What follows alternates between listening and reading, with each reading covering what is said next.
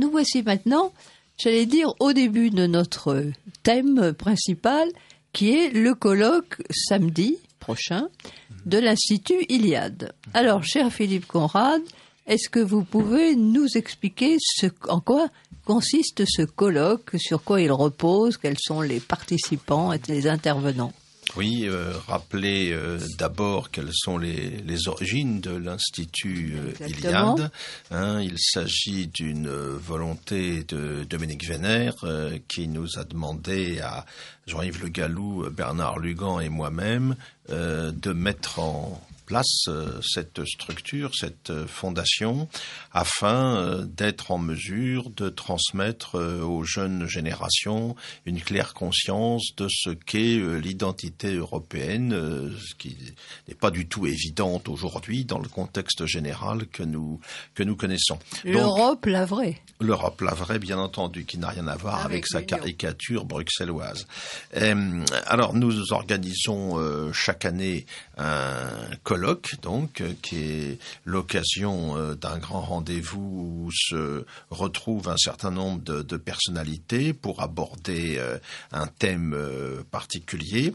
Alors, cette année, l'idée que nous avons retenue, c'est celle de la fierté d'être européen. Euh, on comprend très beau bien, thème, très beau on comprend bien qu'il y a là une volonté de réponse, de riposte à toutes les entreprises euh, qui sont mises en œuvre euh, aujourd'hui pour convaincre les Européens de la noirceur de leur histoire, euh, euh, pour entretenir chez eux un sentiment de, culpabilité, euh, qu'il s'agisse de l'esclavage, qu'il s'agisse de la, la, colonisation, qui sont régulièrement sujets qui sont régulièrement mis en avant, même au prix d'anachronisme et, et, de contresens considérables. Je dirais même de préférence. Ben voilà.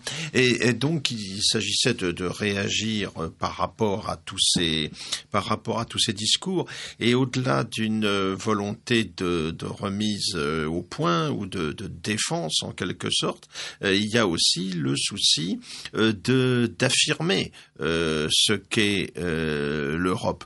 Dans un monde qui est voué, nous dit-on, à une mondialisation inéluctable, dans un monde où tout sera l'égal de tout, où on va euh, en finir avec les, différences, ce qui fait l'identité des peuples, bah, il est absolument euh, essentiel de redonner à nos jeunes générations euh, une claire conscience de ce qu'elles sont, de mettre en lumière quel est l'héritage dont elles dont elles bénéficient, ce qui constitue un, un enjeu majeur dans le contexte actuel pour permettre une affirmation identitaire plus que jamais nécessaire à un moment où partout euh, dans le monde, euh, c'est un phénomène que nous constatons, un réveil des peuples, un réveil des grandes aires civilisationnelles. Euh, on a un retour spectaculaire de la Chine, on a le retour de la Russie, on a Monsieur Erdogan qui se voit dans la tenue du, sultan ottoman et, et ainsi de suite. Tout le projet universel mondialiste qui a été porté euh, euh, au cours du siècle dernier, euh, notamment par le libéralisme anglo-saxon, est aujourd'hui complètement remis en cause devant ce, ce, retour des peuples, des réalités nationales. tout cela s'annonce délicat. Je renvoie évidemment à Samuel Huntington et à son choc des civilisations. Or, si choc des civilisations il y a, eh bien, ceux qui seront en mesure de l'affronter euh, ce sont euh, les gens qui sauront euh, d'abord qui ils sont et ce pourquoi ils auront des raisons de se battre et ce qu'ils auront à défendre. D'où ce, souci didactique, pédagogique, d'insister sur cette nécessité d'une fierté, d'une fierté européenne. Il y a d'autres communautés particulières qui ont organisé des manifestations au nom de la fierté, n'est-ce pas? Oui, bien, eh sûr. Nous, nous pensons qu'il est temps que le moment est venu justement de renouer avec notre identité profonde, de la cerner, de bien la définir, pour que les générations qui viennent ne soient pas des générations de zombies, de, de consommateurs euh, décervelés, euh, euh, ce qui apparaît malheureusement comme une menace assez aujourd'hui. Mais alors justement, je vous entendais prononcer le mot de didactique. Mhm. Et je pensais que vous, en quelque sorte, vous remplaciez les humanités mhm. qu'on n'enseigne plus tellement aujourd'hui, ou, dans quelques, quelques institutions, oui alors c'est un, une préoccupation majeure euh, pour euh, l'Iliade. Euh, l'une des activités principales de l'Iliade se ramène à un centre de formation dans lequel, depuis maintenant trois ans, nous formons des jeunes générations à travers plusieurs week-ends au cours de, l'année pour contribuer justement à éveiller cette claire conscience conscience euh, euh, de l'identité euh, de l'identité européenne. Nous sommes à une époque de plus où de grandes ambiguïtés subsistent parce qu'autour du thème européen, il y a bien sûr encore une fois la caricature que représente l'Union européenne de Bruxelles qui n'a pas grand-chose d'européen dans son dans son projet ou dans ses discours. Hein. Et or en fait l'Europe est une réalité, c'est un héritage qui est nôtre, un héritage fondamental qu'il faut absolument euh, mettre en avant et euh, le travail de, formation que nous effectuons et qui euh, remporte un, succès certain puisque nous en sommes maintenant, je crois, à la sixième ou septième promotion de jeunes qui ont été formés sur ce plan-là, à la grande satisfaction apparemment des intéressés. C'est un travail essentiel pour demain pour fournir justement les cadres de ce que sera la, vie sociale, euh, politique, culturelle euh, de demain. Car il faut évidemment que nous soyons présents sur ces terrains-là euh, pour réussir à, porter en quelque sorte cette vision du monde qui est la nôtre, qui a été dans ses grandes lignes parfaitement définie et décrite par, par Dominique Vénère. Alors justement, nous nous étions dit avec Michel Leblé que nous allions nous replonger dans le livre que je citais tout à l'heure, euh, Histoire et tradition des Européens, 30 000 ans d'identité de Dominique Vénère, aux éditions du Rocher. Michel Leblé, peut-être, euh, donne, avant que Philippe euh, Conrad nous donne le, programme détaillé, peut-être souhaitiez-vous intervenir pour un petit peu déjà euh, partir sur euh, ce livre Histoire et tradition des Européens où, euh, Dominique Vénère dit l'Europe n'est pas née du traité de Maastricht. Elle est issue d'une communauté de culture qui remonte à la plus lointaine préhistoire. Elle se définit comme le souvenir d'une civilisation très ancienne, tirant sa richesse de ses peuples constitutifs, d'une même histoire et d'un même héritage spirituel qu'il a souvent fallu descendre. C'est exactement, ça rejoint ce que vous disiez, Philippe. Alors, Michel Leblé, euh, peut-être. Tout à fait. Je trouve que la, euh, la démarche de l'Institut Iliade est tout à fait intéressante puisque euh, nous remontons à une vision très antique, c'est le moins qu'on puisse dire, de l'Europe, une Europe finalement qui remonte bien au-delà de ce que fut l'Empire romain, bien au-delà de ce que, ce que fut la Grèce. Et ce qui est certainement intéressant par la Grèce, euh, s'agissant de la Grèce, c'est ces migrations de population qui ont touché la Grèce et à partir de, euh, desquelles finalement s'est formée euh, la Grèce que nous connaissons. Alors l'important c'est vrai qu'il y a une mosaïque de peuples finalement qui se sont développés dans, dans, dans, cette Europe, avec en effet ce socle indo-européen qu'il est important de euh, de rappeler notamment cette euh, vision trifonctionnelle, sachant que, en effet, on n'a pas toujours conscience de cette identité profonde, sachant que l'Europe qui s'est constituée après la chute de, de l'Empire romain est en fait une Europe, une Europe des nations. Et ce qui a, je dirais, modelé complètement l'histoire de, l'Europe, contrairement par exemple à la Chine qui est restée un immense territoire qui ne s'est pas euh, parcellisé, tandis que l'Europe s'est parcellisée. Et je pense qu'il est important peut-être de rappeler finalement qu'est-ce qui a fait ce socle euh, des peuples européens, je dirais au-delà de ce que fut la Grèce, au-delà bien sûr de ce que fut l'Empire romain, au-delà de ce que fut le, christianisme.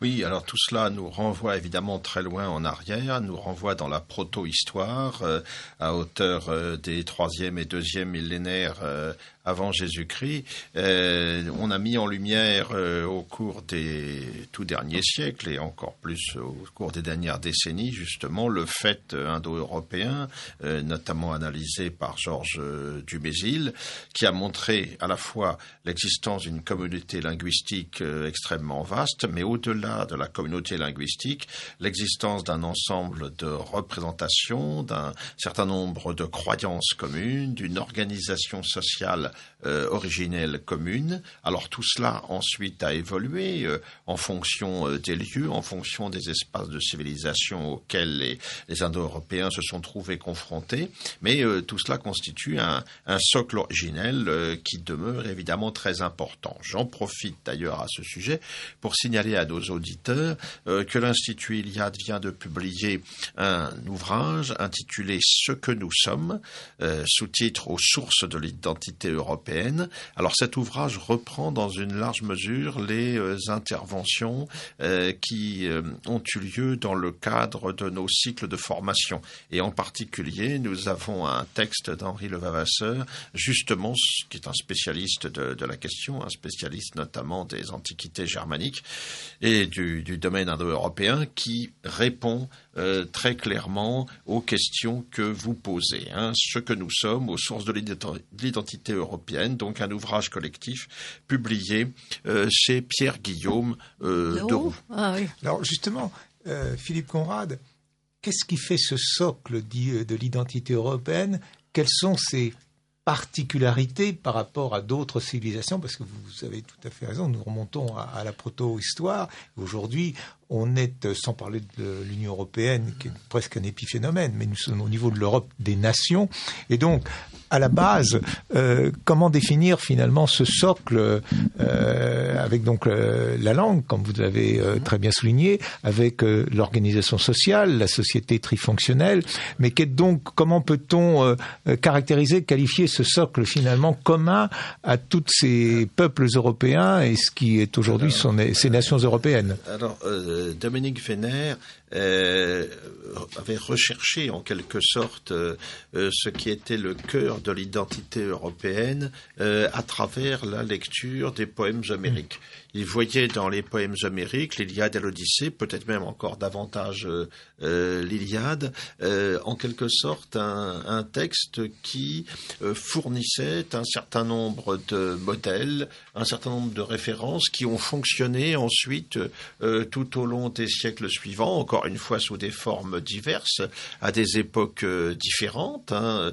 Euh, L'Iliade, euh, c'est l'époque des débuts de la civilisation grecque.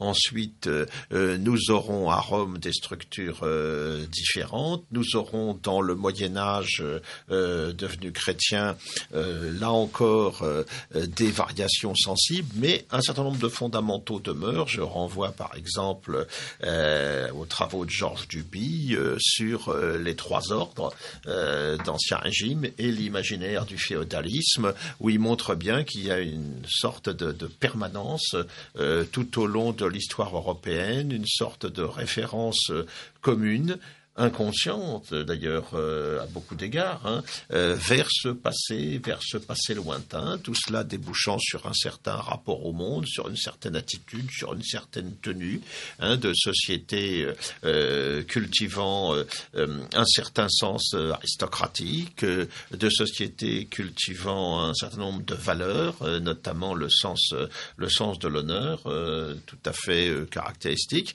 et l'ensemble de tous ces éléments éléments-là, eh bien, ça a constitué un petit peu le, le, socle fondamental sur lequel, au fil du temps, eh bien, diverses sociétés, ensuite divers peuples, diverses nations, à une époque plus récente, ont construit en quelque sorte une certaine manière euh, euh, des Européens euh, d'être au monde. C'était quelque chose qui paraissait pendant très longtemps tout à fait naturel, à propos de laquelle on n'avait même pas besoin de s'interroger. Aujourd'hui, dans le contexte qui est le nôtre aujourd'hui, il est nécessaire de faire en quelque sorte cette démarche de retour vers ce que sont nos fondamentaux anthropologiques. En quelque sorte. Et c'est un petit peu l'un des hum, buts que nous euh, visons euh, à travers l'action de, de l'Institut Iliade. Alors, justement, ce qui est particulièrement intéressant, c'est que euh, L'Europe, qui était évidemment, c'est à l'origine une très grande civilisation, mais elle se caractérise par une grande diversité. Ne serait-ce que nous avons l'apport de la Grèce et sa philosophie, euh, l'apport de Rome, et puis euh, l'apport d'une du christianisme qui nous vient qui nous vient de, de l'Orient. Bon, si nous comparons avec une autre grande civilisation, la civilisation chinoise, si je veux dire, qui est plus homogène finalement dans, dans, ses sources avec le avec le système des écoles et autres. Donc, quel est donc est-ce que finalement cette civilisation européenne n'a pas, par rapport à l'ensemble des civilisations euh, qui restent encore présentes ou qui ont disparu, une particularité justement par rapport à cette euh, diversité, diversité de peuples, euh, diversité culturelle, euh, qui en font quelque chose de tout à fait caractéristique et ce qui explique peut-être finalement aujourd'hui l'évolution de certaines mentalités. C'est une civilisation qui a été de fait très évolutive au fil du temps. Vous, évoquez, vous évoquez le cas de la Chine. Là, on a une un monde qui s'est constitué à un moment donné et qui a reproduit en fait euh, à travers les siècles, à travers des dynasties différentes, mais qui a reproduit un modèle euh, qui est demeuré en quelque sorte égal à lui-même euh, au fil du temps. Et Oswald Spengler montrait bien dans son déclin de l'Occident comment d'autres grands espaces culturels correspondaient à un, un modèle analogue. Ce qui fait la particularité de l'Europe, ça a été sa capacité d'innovation, ça a été sa capacité à évoluer au fil des siècles, à travers, encore une fois, des moments différents, à travers des peuples euh, différents. Il y a eu un moment euh, italien de, l'Europe, de l'Occident européen, il y a eu un moment français, un moment espagnol, un moment allemand ou britannique plus tard. Euh, c'est sans doute là que se trouve l'une des caractéristiques principales de cet espace européen. C'est quelque chose dont on se préoccupait finalement, finalement assez peu, c'est dans la mesure où cette Europe s'est trouvée euh, menacée, remise en cause, que la question naturellement est venue à se poser de ce qui faisait sa spécificité.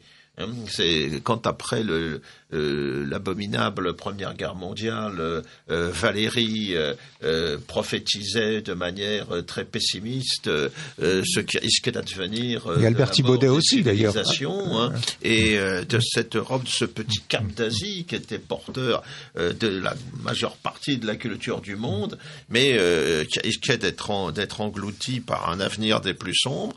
Eh bien, tout cela, ce sont des questions qu'il est nécessaire de poser, de poser aujourd'hui dans ce vaste mouvement de, de mondialisation euh, qui risque de déboucher pour l'Europe euh, sur une euh, pure et simple disparition. D'abord, disparition de ses peuples du fait du grand remplacement en cours qui a été bien analysé par certains, et puis également la disparition d'une spécificité, d'une originalité culturelle qui ont correspondu à, des moments parmi les plus hauts et les plus brillants de, l'histoire de l'humanité. Alors vous parlez, oh, je, non, moi je vais simplement euh, euh, intervenir pour dire une chose.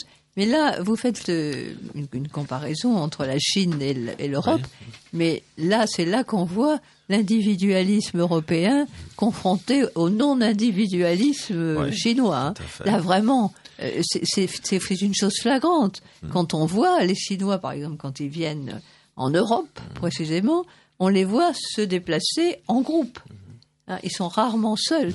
Et tandis que les Européens, euh, eux, aiment bien être seuls. Et je pense que euh, dans le développement des deux civilisations, ça a dû jouer un rôle majeur. Oui, alors en même temps, cet individualisme ou cette place donnée à la personne, euh, ça a été un atout incontestable pour l'Europe. En même temps, c'est devenu aussi un élément de faiblesse euh, aujourd'hui, parce que euh, c'est quelque chose qui a débouché sur l'individualisme hédoniste, consumériste que, Bien sûr, que non, nous mais j'ai pas dit que connaissons. c'était forcément bon. Hein. Alors que les peuples qui ont conservé euh, euh, des liens communautaires beaucoup plus forts, qui correspondent à des sociétés donc que les sociologues désignent comme holistes, euh, ces, ces peuples-là aujourd'hui euh, paraissent en, en meilleure santé. En meilleure santé. Mais, mais je crois que vous avez tout à fait raison d'insister sur ce point, Dominique Paoli, parce que on parle d'individualisme. Peut-être peut-on parler d'individualité finalement pour caractériser notre civilisation. Je pense que c'est essentiel parce que c'est la seule civilisation de la planète, je crois.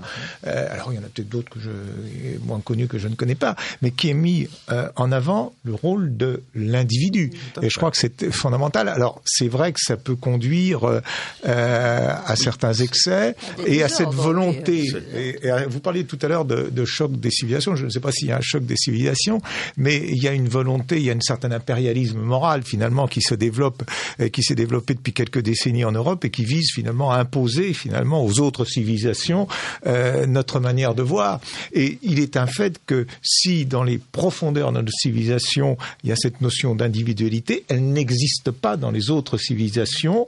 Et je pense que c'est un leurre d'ailleurs de vouloir leur imposer ce qui euh, d'ailleurs aboutit à ces. Alors là, on À ces vient crispations, à ces crispations. On revient donc à l'époque moderne, à ces erreurs géopolitiques considérables que nous faisons. Mais là, nous sommes vraiment à l'époque à l'époque présente. Mais je crois que c'est c'est l'élément fondamental. Et alors, il y a aussi, euh, je crois, une question à se poser parce que vous parlez de civilisation européenne, mais cette civilisation européenne, elle est assise sur un espace, sur un territoire. Alors, comment définir Vous parliez tout à l'heure de la Russie, justement. Comment définir cet espace, ce territoire finalement où cette civilisation euh, s'est développée euh, du nord au sud, de, de l'ouest à l'est, si j'ose dire. Euh, quelle est son extension? Oh bah, je crois que ça correspond au, continent européen au sens large, en, en englobant effectivement la, en englobant effectivement la Russie. Alors ensuite, il y a une sorte de divergence qui peut apparaître ou être mise en lumière entre l'Europe, euh, la vieille Europe, hein, et puis euh, l'Occident euh, moderne, euh, sous le- qui s'est retrouvé sous la houlette de la puissance euh, euh, nord-américaine et qui euh, effectivement se veut cette puissance américaine porteuse d'un certain modèle de civilisation individualiste, démocratique, libéral, consumériste, qui à beaucoup d'égards, ce qui à beaucoup d'égards constitue un cocktail quelque peu mortifère, euh, avec une idéologie euh, sous-jacente à tout cela, qui est la fameuse idéologie droit de l'homiste euh, que nous que, que nous connaissons bien euh, aujourd'hui. Il y a sans doute tout un travail de fond à effectuer pour retrouver quelles sont les valeurs fondamentales de l'identité européenne qui, au fil du temps, se sont trouvées en quelque sorte, se sont dissipées à travers la vision justement, euh, je dirais, euh, libéral mondialiste euh, qui prévaut, euh, qui prévaut aujourd'hui.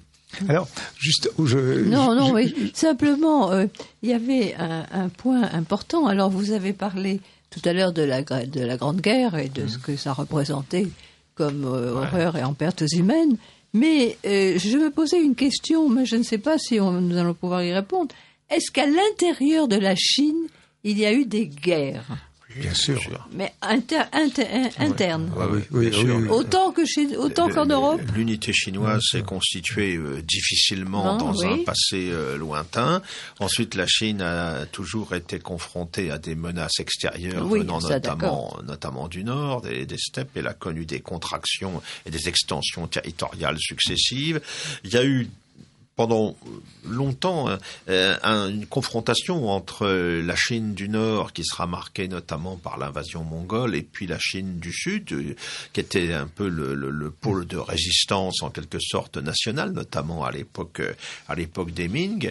Euh, donc c'est- un monde qui a été lui aussi euh, conflictuel, pour ne rien dire évidemment de ce que va devenir la malheureuse Chine euh, avec la fin de l'empire au début du XXe siècle, qui va être abandonnée aux seigneurs de la guerre, puis à la guerre civile, qui va connaître là les heures les plus sombres de son histoire. De son histoire, oui. Je crois que la question de, de, Dominique Paoli, là aussi, est très importante parce que vous parlez de la Chine. En effet, la Chine a été connue dans les millénaires même qui ont précédé la, notre ère, hein, des, des, guerres civiles intérieures extrêmement intenses. Mais on parlait des Mongols et il y a l'action des peuples de la steppe. Et les peuples de la steppe ont exercé leur pression sur euh, l'Europe et ils ont exercé leur pression euh, fort tard, hein, puisque euh, c'est en 1526, c'est la défaite de Mox ou les. alors je, je, je, crois que c'est Mox ou Moax, hein, Moax en 1526, où les les Hongrois sont, sont, sont, défaits. 1683, c'est le dernier siège de Vienne. Il y a eu toutes les invasions mongoles en Russie, donc en fait, nous avons subi en effet la, la pression des peuples de la steppe. D'ailleurs, à l'origine certainement des invasions barbares euh, du 5e et 6e bah, siècle. et donc ça veut dire que ce, ce territoire a été euh, en permanence euh, soumis à ces pressions, a été envahi. Alors quelles influences finalement ces pressions migratoires violentes ont exercé justement sur cette civilisation européenne et dans son socle? C'est-à-dire qu'elles ont constitué un, un défi majeur. Euh, et, et, contribuer ainsi à, à, renforcer une identité euh, commune. Hein, on le voit, euh, là vous évoquiez la fin de l'Antiquité, ce qu'on appelle généralement les invasions barbares. Effectivement, mm-hmm. c'est la pression des uns venus de l'Est qui met en mouvement les populations euh, germaniques euh, qui vont euh, déferler sur l'empire romain, sur l'empire romain finissant, et ensuite les invasions arabes en leur temps, plus tard la menace ottomane qui va être contenue à Malte, à Lépante. vous évoquiez le siège de Vienne, il y a les victoires ultérieures du prince Eugène, etc. cette nécessité de se défendre par rapport à une menace euh, extérieures venant effectivement euh, euh, de l'Est, soit les, peuples des steppes de l'Antiquité, soit les peuples passés dans le camp musulman à partir du, du 7e siècle, c'est quelque chose qui a contribué à, cristalliser effectivement une identité européenne, à créer un, un certain nombre de, de, sentiments communs, une perception commune d'un danger, lui aussi, lui aussi commun.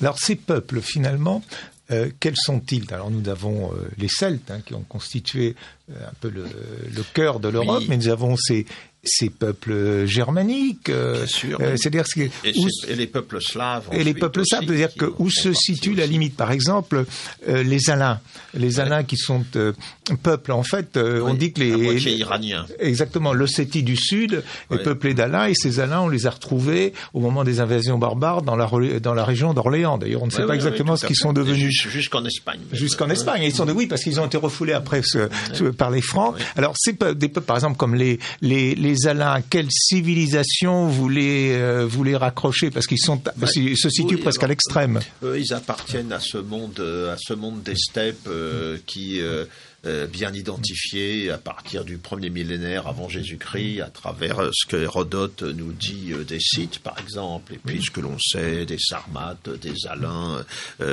justement.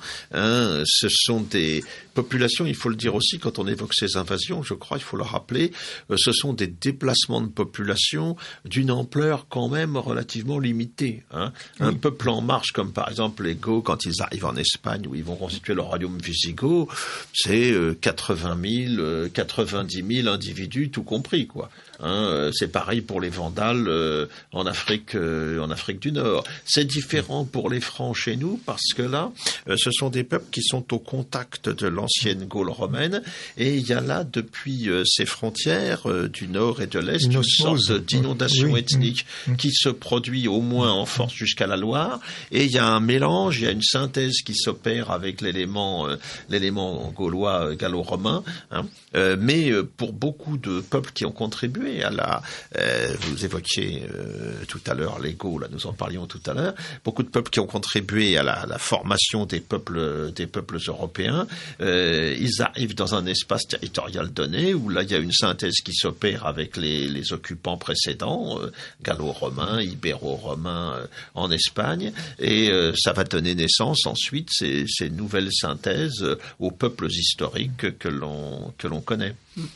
Alors, alors, je voulais rappeler aux auditeurs de Radio Courtoisie que nous sommes à l'écoute du livre journal du lundi soir dirigé par Dominique Poli et Michel Leblay, que nous recevons en première partie Monsieur Philippe Conrad, historien, pour nous parler en ce moment du colloque Iliade qui se tiendra à la Maison de la Chimie, je crois, le 7 avril, sur le thème Fier d'être européen.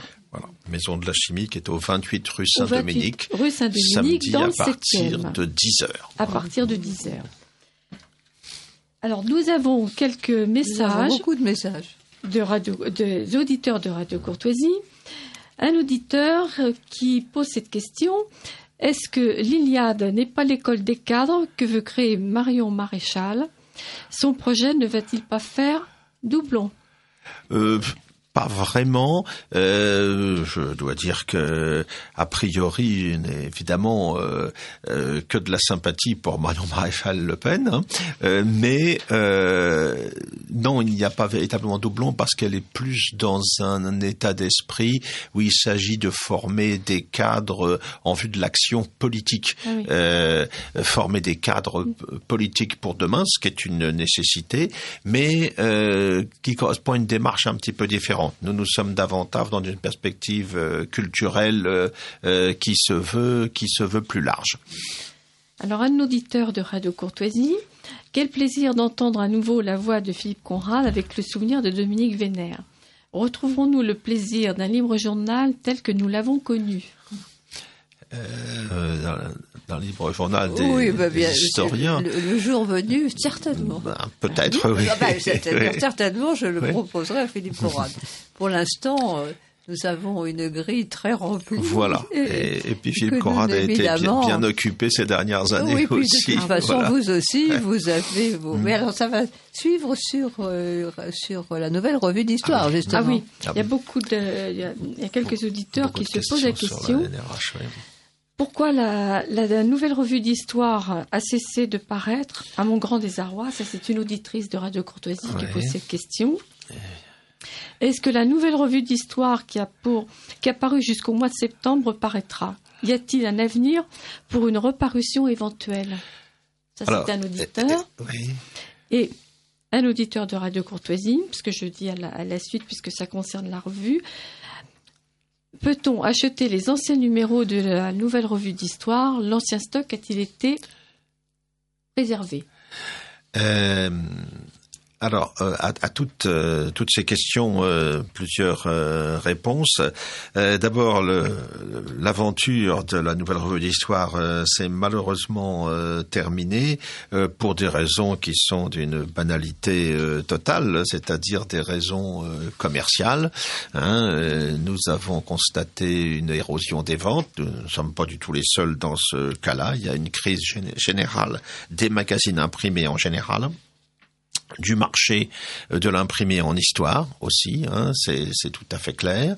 Euh, nous avons aussi une euh, difficulté considérable avec le fait que les points de vente pour la diffusion kiosque ou maison de la presse se sont réduits dans des proportions spectaculaires ces dernières années, ce qui fait qu'à un moment donné, ben, il n'était plus possible de réaliser un équilibre euh, budgétaire euh, satisfaisant et notamment de pouvoir assurer le, le règlement des fournisseurs, notamment de l'imprimeur. Euh, c'est la raison pour laquelle nous avons été obligés donc en novembre d'arrêter la publication de la nouvelle revue d'histoire, ce que évidemment je je déplore car je mesure bien à travers les, les réactions que j'ai rencontrées que beaucoup beaucoup de gens gens étaient attachés à cette à cette publication. Alors dans l'état actuel des choses, il n'est pas euh, prévu euh, la relance d'un magazine euh, d'un magazine imprimé parce que les, les, conditions en quelque sorte techniques commerciales ne sont pas ne sont pas réunies hein. c'est une affaire difficile le marché de l'histoire c'est notre ami Michel de Gégère du Figaro Histoire qui me le signalait il y a quelque temps il a il perd au cours des dernières années à peu près 10% 10% par alors il y a des raisons euh, structurelles à, tout cela. Euh, c'est paradoxal parce que nous sommes en même temps dans une époque où il y a une demande sociale d'histoire à travers des émissions euh, de télévision, à travers l'intérêt pour le patrimoine. on a vu le, succès considérable rencontré par les commémorations de la de la Première Guerre mondiale, mais manifestement ce n'est pas le, le, magazine imprimé qui est la réponse à cette à cette demande, si l'on en croit les, résultats euh, commerciaux. Et ce n'était pas seulement notre fait. En plus, la Nouvelle Revue d'Histoire, c'était une petite entreprise avec un modèle économique évidemment euh, fragile. Hein. Nous ne faisions pas partie d'un groupe euh, important susceptible de nous soutenir.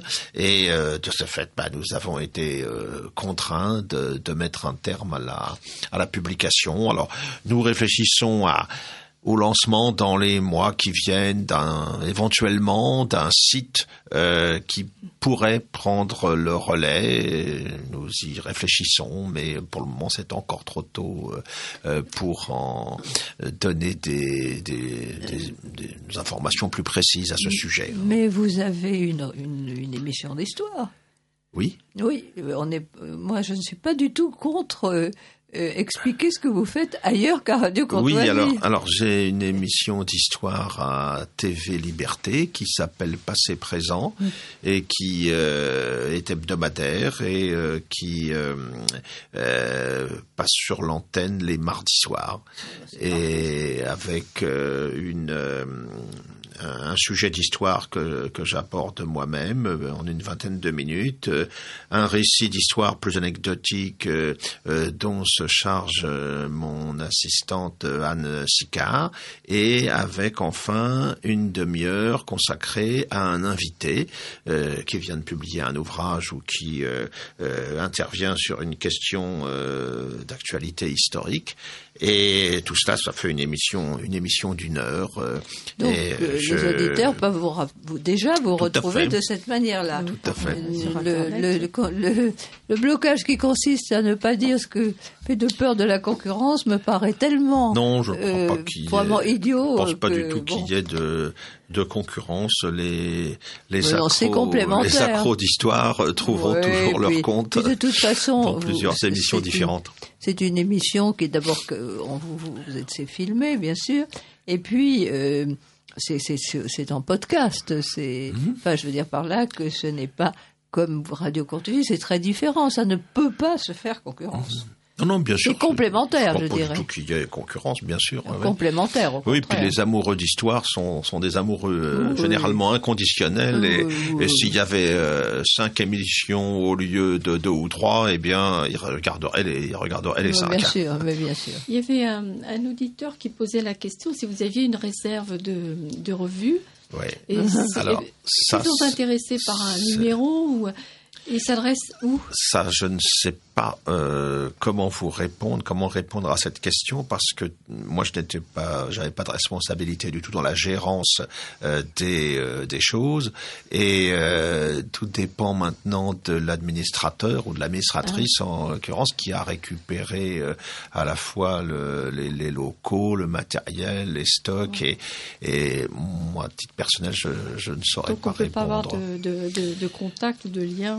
si, si, si c'est le cas si nous en savons un peu plus dans les dans les semaines ou les mois qui viennent, je le transmettrai à Dominique euh, Paoli qui pourra le, le, signaler dans son émission d'histoire également du mardi matin. Voilà, exactement, ou le lundi soir même. C'était l'inquiétude. Et nous avions encore deux autres. Oui, trois alors Une, une auditrice de Radio Courtoisie, le titre du colloque, La fierté d'être européen, n'est pas bien choisi. Ce serait mieux, à mon avis, dit cette auditrice, fierté de l'identité européenne. Oh, oui, je crois que c'est une question, C'est assez voisin, une question formelle. Et, euh, les deux titres me paraissent, Ouais, euh, ouais. me paraissent correspondre à ce que nous voulons faire. Oui, ah, L'esprit est là, de toute manière. Oui, le oui, titre, c'est l'esprit est là. euh, hein. L'important. hein. Ouais. Un auditeur de Radio Courtoisie, on fait trop souvent la publicité des moteurs de recherche américains sur les ondes de Radio Courtoisie, par exemple Google et Amazon. Il existe des moyens alternatifs, le moteur de recherche européen Quant, Q-W-A-N-T. Il faut éviter Amazon au profit de Chiré en Montreuil. oui, alors très là, bien. euh, je- bien sûr, nos amis de, Amazon, et, Duquesne Diffusion. Amazon et Google, où ils sont différents, parce que euh, Google est un moteur de recherche, euh. Amazon c'est du commerce en ligne, hein. c'est pas la Mais même chose. euh, Chiré en Montreuil, on a tous les, les Oui, oui. documents et les, les, les- les livres euh, intéressants euh, du moment. Bien, eh bien, nous allons peut-être. Alors, écoutez, Philippe Conrad, je vous propose maintenant de nous donner tout le programme. Parce Oui. que j'ai peur que l'heure tournant, Oui. vous ne puissiez pas le faire et ce serait quand même dommage. serait dommage, oui. Effectivement. Alors, euh, notre euh, colloque, donc, qui va commencer à, à 10 heures, euh, euh, samedi prochain, euh, 7 avril, donc, à la Maison de, de la Chimie. Euh, J'ouvrirai les, euh, le colloque euh, à- en intervenant sur la, question euh, des déconstructeurs euh, de l'histoire euh, qui euh, ont bien euh, compris euh, l'importance de euh, cet enjeu. Hein. Pour fabriquer les, citoyens robots de demain, euh, il faut des gens euh, amnésiques. hein.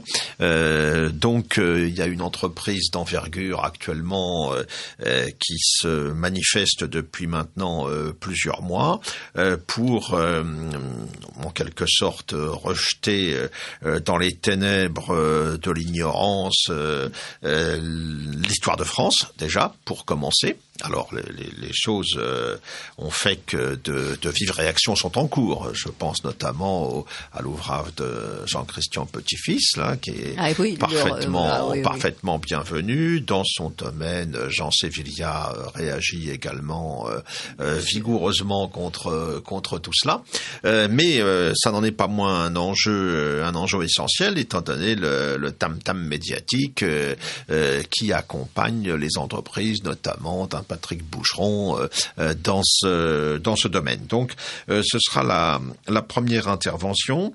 Euh, nous aurons euh, ensuite une intervention de Javier Portelia, notre ami euh, espagnol, intitulée du nihilisme au masochisme.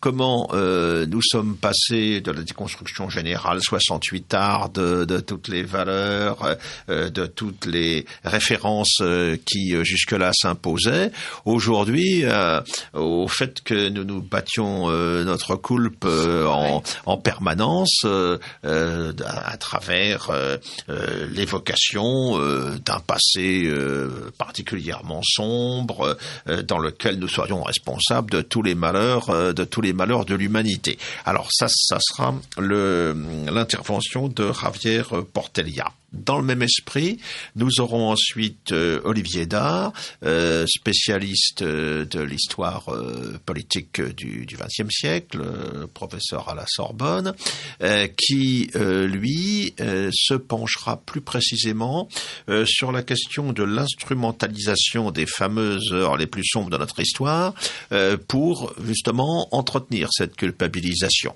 C'est un, il y a là une arme idéologique constamment, constamment utilisée euh, contre contre la France, contre contre les Européens de manière générale. Et, et Olivier Dard mettra tout cela en lumière.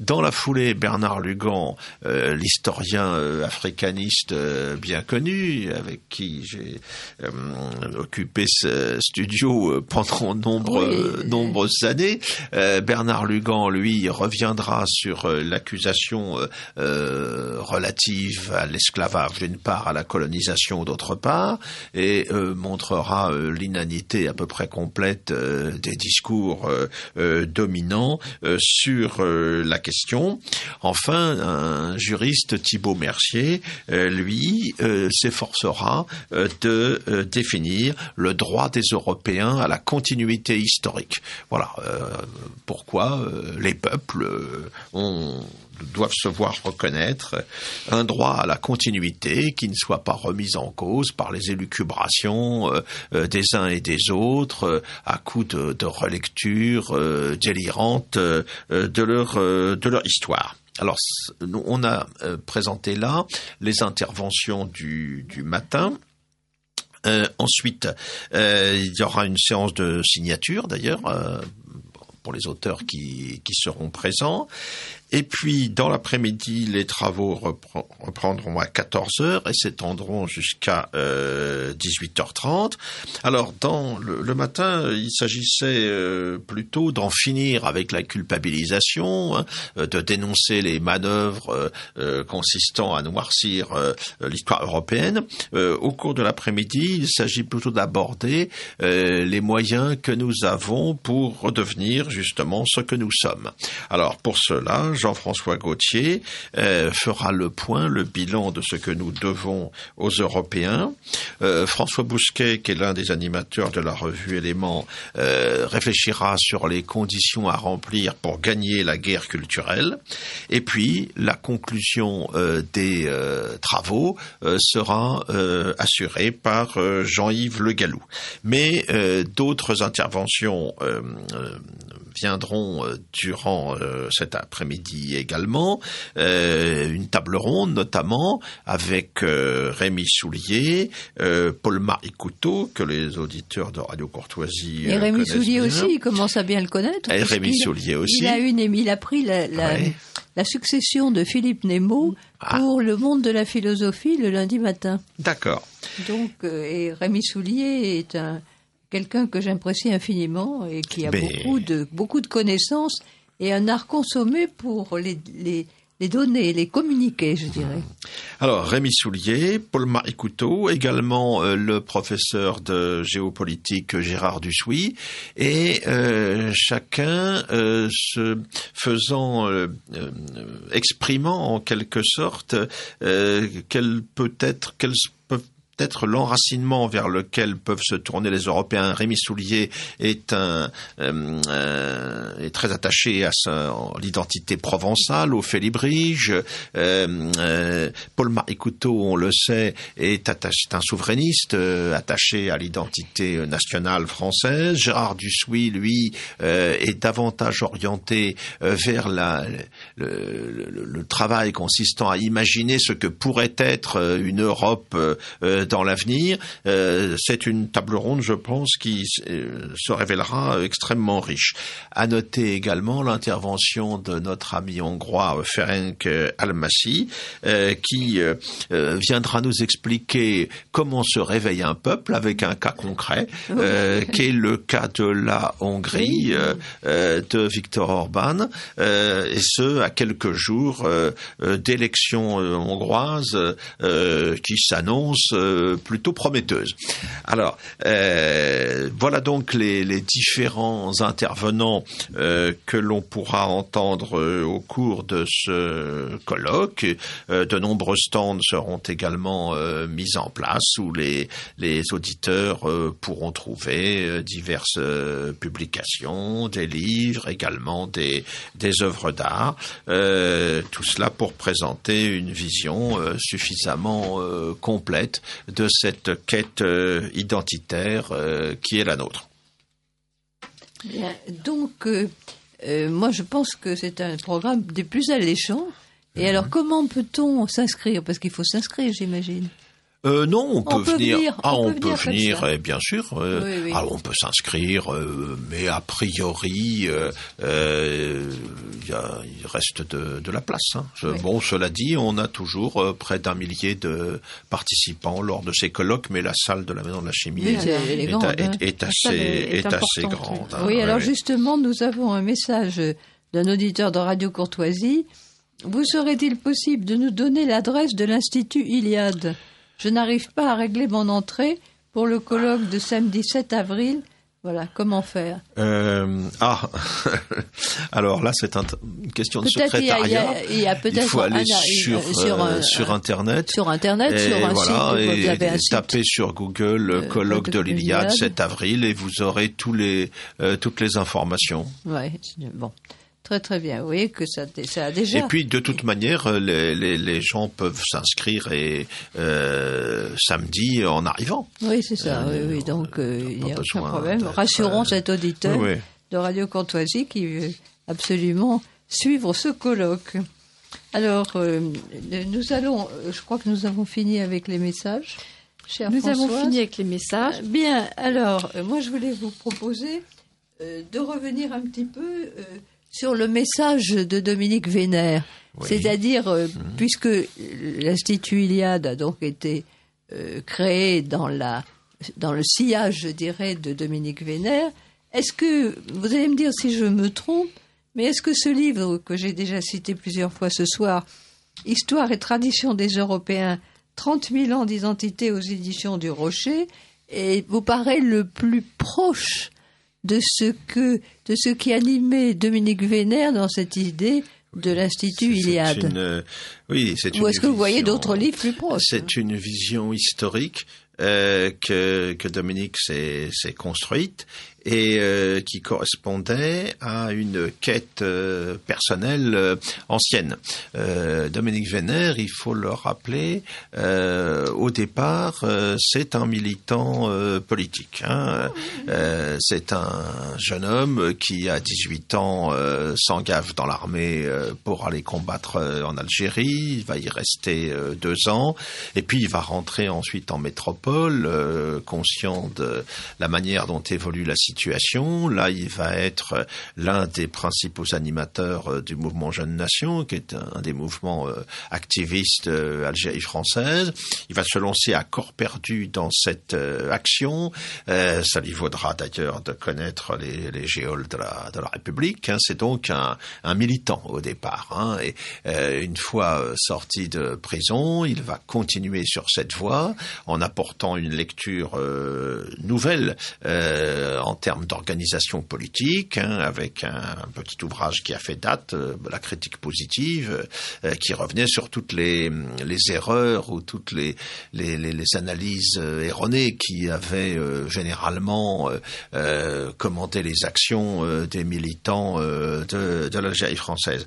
Et il va tenter de nouveau une expérience politique au début des années 60, après la fin de la guerre d'Algérie, avec Europe Action, euh, ça trouvera ses limites avec euh, la campagne électorale de 1965 de cours, puis ensuite la campagne législative début 67 et du coup, il est convaincu à ce moment euh, que l'action politique au sens euh, classique électoral du terme, euh, ce n'est pas cela la priorité, qu'il faut aller beaucoup plus loin, qu'il faut engager tout un travail de, réflexion pour rechercher quelle est la l'identité profonde des peuples européens, car il perçoit plus ou moins confusément au départ que c'est la condition euh, absolument nécessaire pour imaginer une alternative euh, à la situation mortifère qu'exprimaient à l'époque, par exemple, les événements de, de 68. Et Dominique, au, fil du temps, euh, va d'abord écrire des, des ouvrages d'histoire, mais d'histoire contemporaine. Euh, il va s'intéresser beaucoup euh, à l'histoire de l'armée rouge, par exemple. Euh, il va revenir sur euh, l'histoire de, de l'Algérie, sur De Gaulle. Et puis, au fil du temps, il va donner davantage de profondeur à sa quête personnelle et il va rechercher dans la longue histoire de l'Europe quels sont les éléments spécifiques qui peuvent euh, contribuer à euh, former en quelque sorte un, un socle de, de valeurs euh, susceptibles de demeurer opératifs aujourd'hui. C'était ça un petit peu sa démarche avec ce, cet ouvrage sur l'identité européenne, l'histoire et tradition des Européens. Bon, il est peut-être un peu, il est peut-être allé un peu loin avec les 30 000 ans là, mais, mais je sais pourquoi. C'est parce que il, il se retrouvait aussi aussi dans les chasseurs euh, ah oui, de, ah oui, de l'époque, hein, bien un sûr. Grand chasseur devant les Exactement.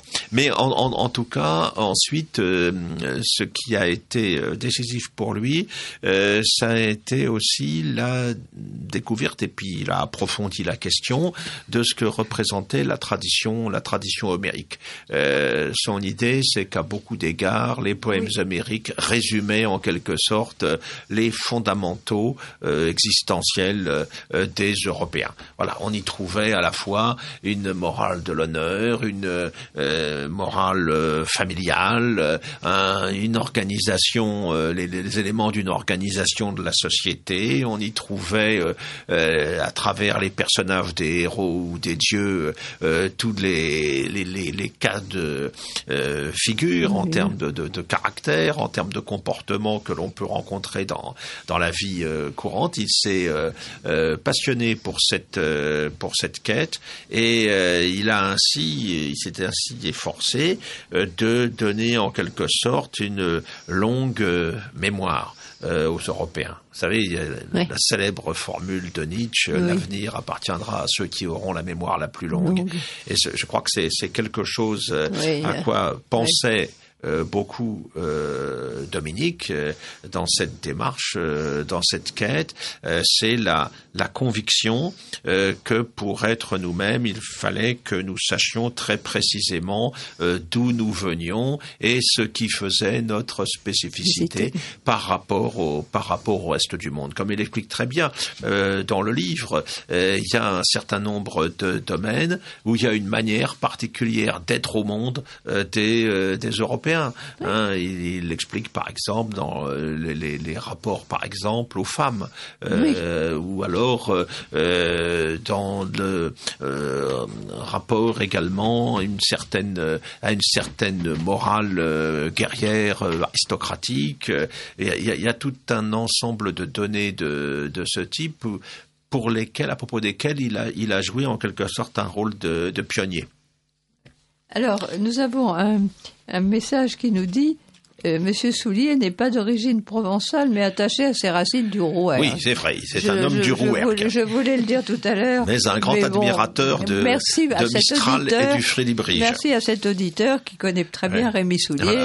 Voilà. et donc... Euh, euh, je voulais me tourner vers Michel Leblé et lui demander si dans cet ouvrage, il y a un passage particulier. Personnellement, j'en ai retenu un qui me, auquel je suis très attachée, mais j'aimerais que Michel Leblé, vous nous disiez si dans ce livre, donc Histoire et tradition des Européens, il y a un passage qui vous est particulièrement euh, euh, cher, auquel vous êtes particulièrement sensible? Alors c'est un livre qui est euh, extrêmement riche. Alors être sensible à un, passage particulier, euh, je ne saurais dire parce que c'est vrai que le livre est dense, il est riche, il est euh, très argumenté en plus, euh, et il remonte très loin en effet dans le temps. Mais j'aurais peut-être deux questions à vous poser. Et l'une d'elles portera, portera sur notre avenir et sur l'Institut Iliade. La première question, justement, bon, euh, Dominique Vénère, en effet, plonge euh, dans nos racines profondes, mais avec une diversité euh, de peuples. Que, serait-il? La première question, c'est que serait-il devenu des de cette identité européenne? Nous sommes au moment de Pâques et c'est pour ça que c'est aussi important de poser la, question. Que serait, que serait cette identité européenne s'il n'y avait pas eu cette révolution du christianisme qui finalement a permis de prolonger cette euh, civilisation malgré l'effondrement politique de l'Empire. Et ça, c'est ma première question. La deuxième question, elle est très présente, en ce sens que vous avez tout à fait raison. Euh, vous parlez de repentance, en effet, on bat notre coupe. Mais euh, finalement, je finis par me demander euh, si cette repentance, du point de vue de ceux qui euh, la, la, diffusent, euh, n'a pas de leur part une limite, c'est-à-dire tout à l'heure je parlais d'impérialisme moral, en ce sens est-ce que finalement il n'y a pas une, une classe intellectuelle constructiviste qui veut imposer au monde un certain nombre de valeurs et des valeurs qu'elle considère issues de la philosophie des Lumières, par exemple. Alors, on se repent en effet du colonialisme, on se repent euh, euh, de toute une série de choses qu'on a, a connues dans notre histoire on ne se repent pas, on ne se repent pas de Rousseau, on ne se repent pas de Kant, on ne se repent pas de Marx. Hein. Et je crois que c'est intéressant euh, de le noter. Et est-ce que finalement il n'y a pas cette volonté, hein, il n'y a pas cette volonté finalement d'une classe intellectuelle occidentale qui trouve des appuis en effet sur une, une vision euh, mondialiste euh, et mondialisée des échanges économiques, mais est-ce qu'il n'y a pas cette volonté finalement d'imposer au monde un certain système de valeurs hein, que j'appelle le constructivisme.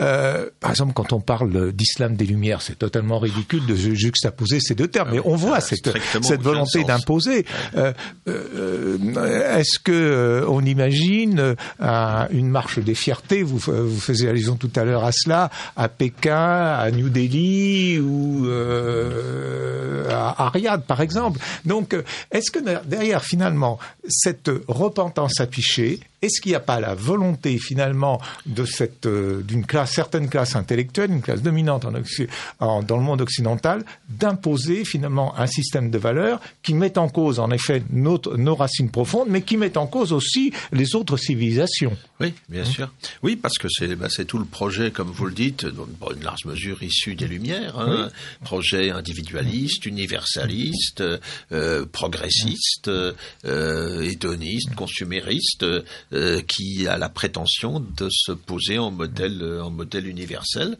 alors que c'est en fait un système euh, qui se révèle extrêmement mortifère dans, tous les, domaines de, la vie sociale. Alors donc ça veut dire qu'ils sont, si j'ose dire, dans le langage affiché multiculturels, mais ils sont, ils sont en plein dans un choc des civilisations, si je veux dire, en ce sens qu'ils veulent imposer finalement aux autres civilisations euh, leur propre modèle intellectuel, qui est un modèle tout à fait constructivisme, qui ne euh, se réfère à aucun ordre naturel, si j'ose dire. Hein. Il y, a une volonté d'égémonie idéologique Absolument, que, sur le monde. perçoit bien et qui euh, s'exprime à travers ce qu'on appelle la presse mainstream et, et c'est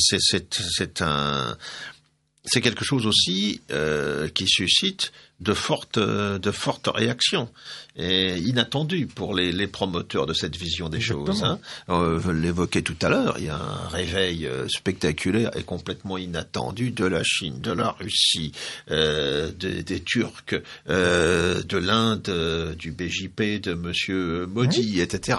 Euh, bon, a, qui n'adhèrent pas du tout à cet voilà, universalisme. Il y a que les Européens, pour le moment, qui ne sont pas au rendez-vous, mais incontestablement, il y a de fortes chances pour que cela vienne. Mais il faut leur fournir les matériaux idéologique, historique, intellectuelle, justement, euh, pour construire une vision du monde euh, tout à fait euh, nouvelle et adaptée à la situation que nous connaissons, que nous connaissons aujourd'hui. Alors, nous avons encore un message intéressant. Enfin, ils sont tous intéressants. Un auditeur de Radio Courtoisie.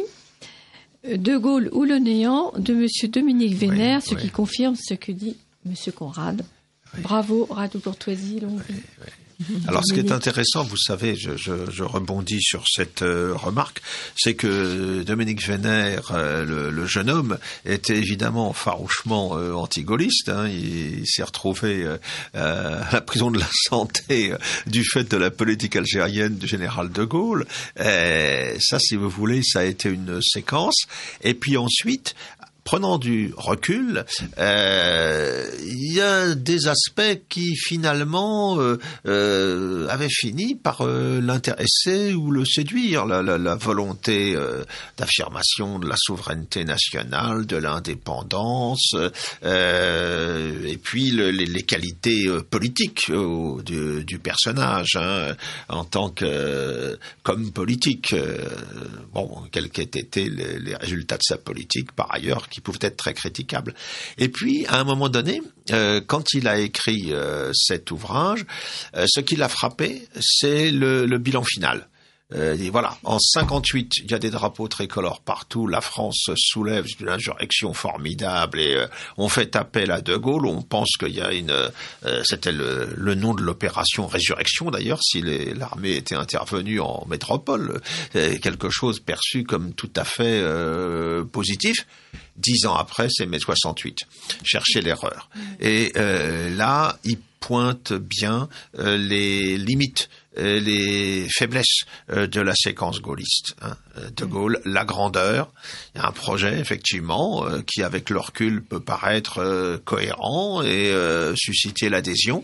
Et puis au bout du compte, le néant parce que ben, on est passé à côté d'un certain nombre de choses. On, a laissé tout le pouvoir culturel justement à toute une gauche qui évidemment pour qui les, les, les valeurs que prétendait mettre en avant de Gaulle étaient des choses tout à fait euh, désormais surannées, anachroniques, qui n'avaient plus, qui plus lieu d'être. Et, euh, mais l'évolution de, Dominique de ce point de vue-là a été assez, a été assez intéressante, mm. euh, a été assez intéressante à suivre. Alors, pour ma part, il y a deux chapitres qui m'ont particulièrement intéressée, même séduite, je dirais.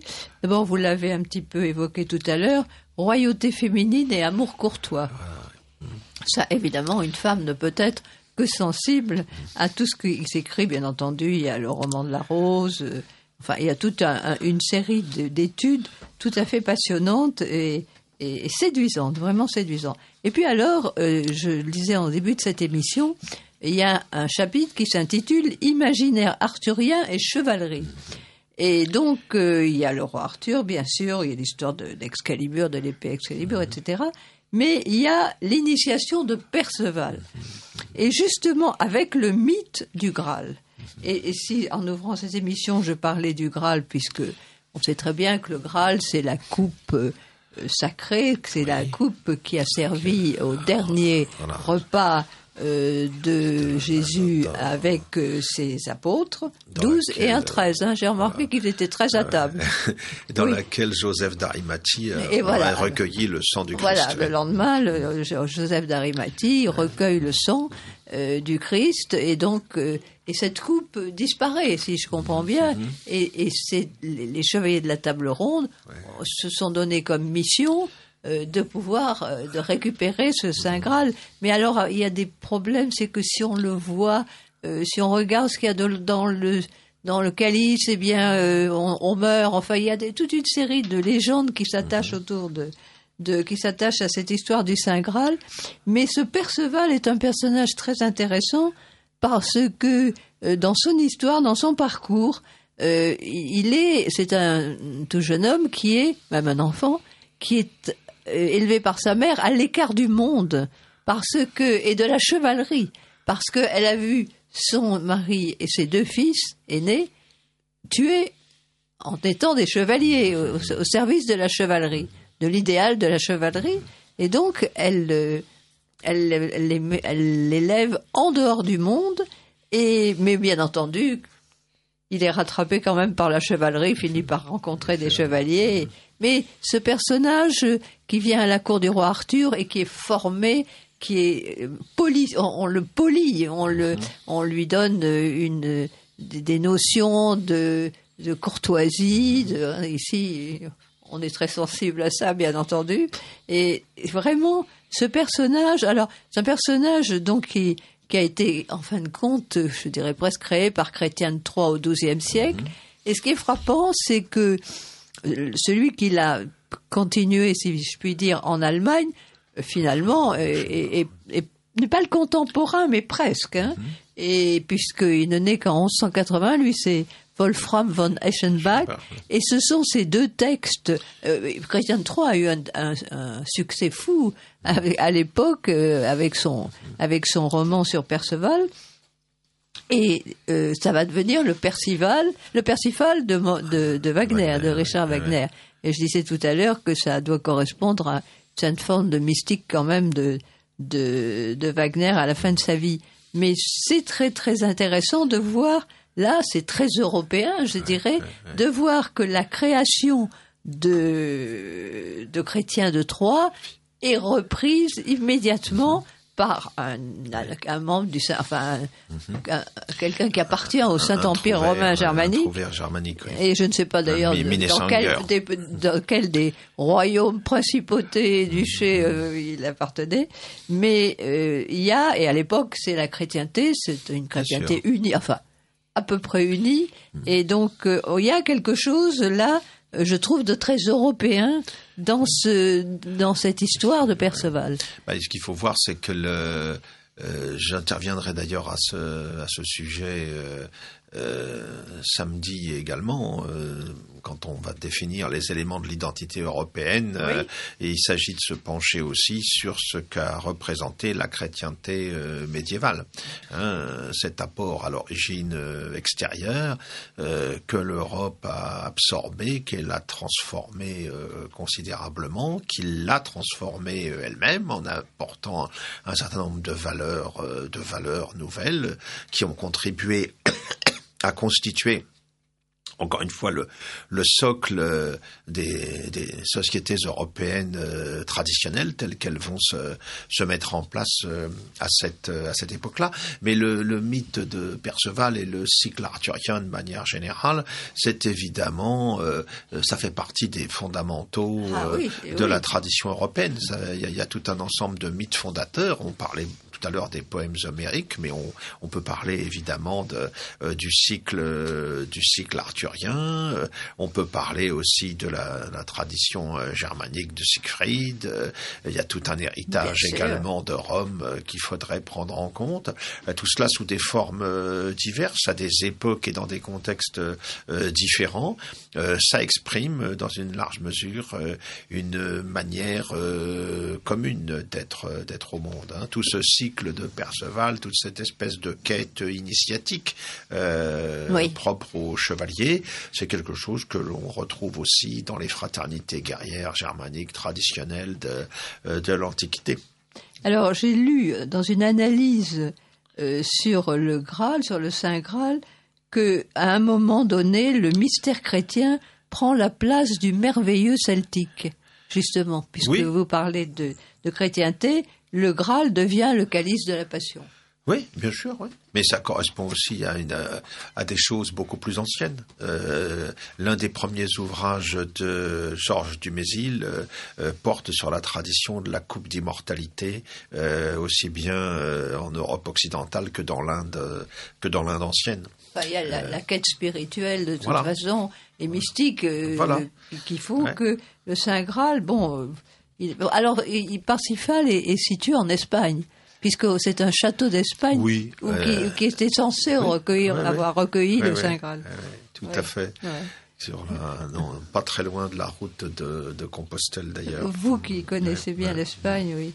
D'ailleurs, nous avons en prévision de, de, recevoir un auteur sur Compostelle, justement. Ah oui, oui très bien. oui, oui, alors, euh, nous allons, brochons de la fin de la première partie Peut-être, Philippe Conrad, pourriez-vous nous faire une conclusion et surtout rappeler le, tout ce qui est pratique pour euh, ce colloque euh, qui, promet, qui est très prometteur.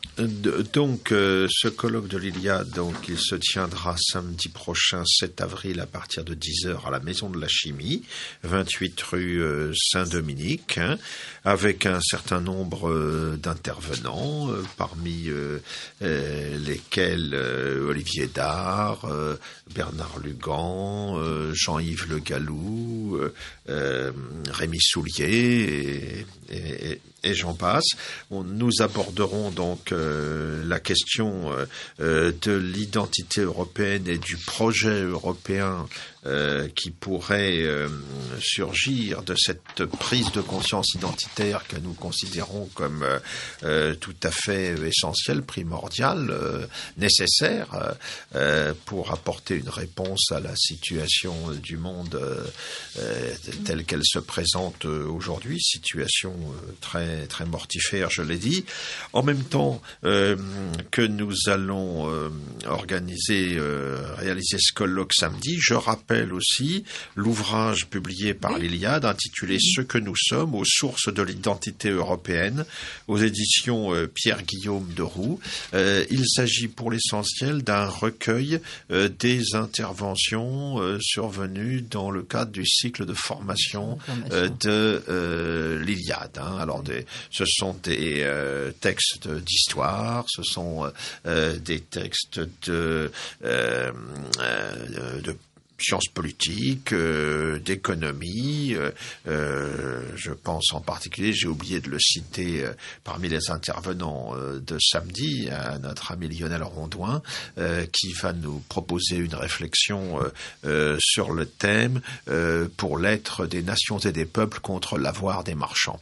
Très bon. c'est un, c'est un thème, c'est un sujet qui, qui résume tout à fait quel est l'esprit général qui nous anime euh, en ce début du XXIe siècle où euh, l'Europe, euh, dans l'état où elle se trouve, a besoin justement d'un sursaut, d'une prise de conscience pour pouvoir apporter